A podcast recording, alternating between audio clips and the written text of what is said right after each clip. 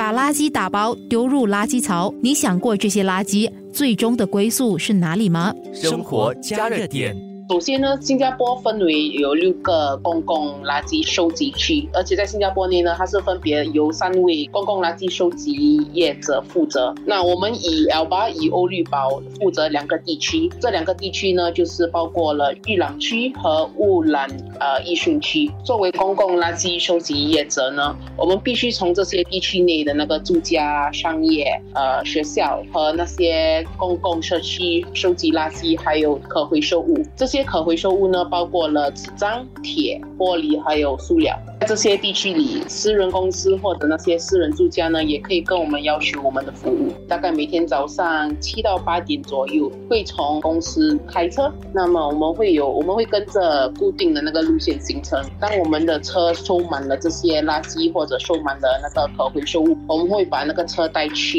不同的地方。如果是垃圾车的话呢，我们会把垃圾车带去垃圾焚烧厂；或如果是可回收物品的话，那我们会把回收车带去材料回收设施。那个回收设施来分类这些可回收物品。公共垃圾收集业者欧绿宝集团的公关施延如就介绍了他们的垃圾车备有哪些功能。有六十多辆车在行程来服务玉朗区，还有乌乌兰艺术区。所以呢，我们的车上有两种特别功能，装上了有颗粒物空气过滤器，能够过滤包括部分车排放废气在内的周遭空气。然后呢，我们的那个垃圾车上也装了太阳能板，为车载头等辅助设备供电。一般垃圾和可被再循环的垃圾会被送往不同的地方。不可循环的那个垃圾呢？所以那例如是食物啊，或那种普通的那固体垃圾呢，会带过去那个焚烧厂那。如果可以回收的话呢，我们的回收车会把它带材料回收社区，在这个回收社区这个中心里面呢，他们会进行分类。在分类过程中呢，可回收的物品和不可回收的物品，有时因为他们会掺在一起嘛，所以他们也必须要被分类，给它分开，再进一步的分成呃那个塑料啊、铁啊、玻璃还有纸张这。四大类，或有什么别的，例如是玩具啊，或者是那个布呢？这些都是不能回收的，所以这些呢，他们就会把它分开来。旧衣物和玩具是最常被误以为可以被回收的垃圾。很多大众都以为衣服啊或者布料都可以回收，如果他们的体质还是穿挺好的话呢，可以把它捐走，但是不能把它放在蓝色的回收箱里面。所以这是通常呃许多人都误会的，把它会把它放进去那个蓝色的回收箱。另外一个东西就是玩具，有些人他们觉得哦玩具可能玩好了过后，但是因为这些玩具是用塑料做的，所以他们认为是可以回收的，但是呢是不能就进去那个蓝色的回收箱的。这是环境局所。通知我们的，如果公共不太了解要要把什么东西放进去这些箱里面的话呢，他们可以看着那个回收箱，它上面会有贴一张纸，会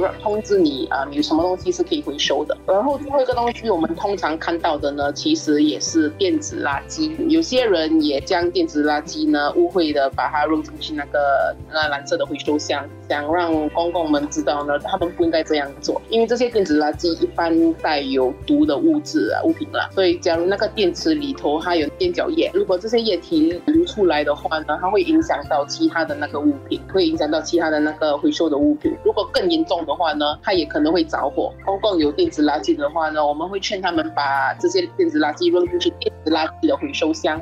这些箱子可以在购物中心啊，或者是超市场里面呢，都都会有，都能找到的。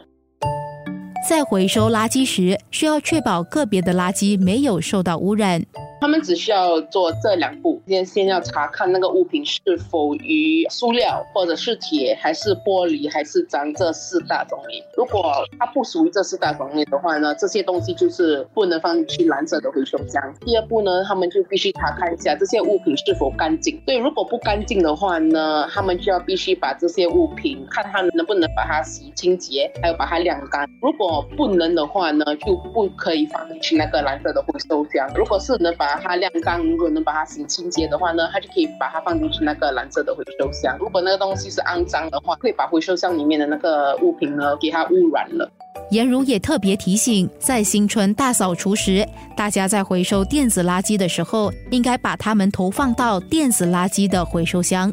而且新年要到了，通常大家都会清理家里一下，对不对？如果有这些电子垃圾的话，我们有经验过，我们也看过那个蓝色的回收箱呢，有时会着火，因为有些人会把 TMD、e s c o o t 这种呢放在那个回收箱的旁边，TMD 或 e s c o o t 里面的电池呢，它也可能会呃 short circuit，也可能也会着火，把整个箱子也跟着也会着火。那么，如果在周围里面的那些的人呢，如果他们住住靠近的话，他们也可能会被影响到，所以这是其实挺危险的。如果公众们想回收的话呢，他们可以去找看我们的那个电子垃圾箱、电子垃圾回收箱呢，通常是白色。现在在新加坡，我们有超过六百个电子垃圾回收箱，这些箱子呢，都是可以在那个购物中心啊，或者是超市里，或者在那个 CC Community Center 这种都能找到的。如果公众找不到的话呢，他们也。可以上环境局的那个网上，生活加热点。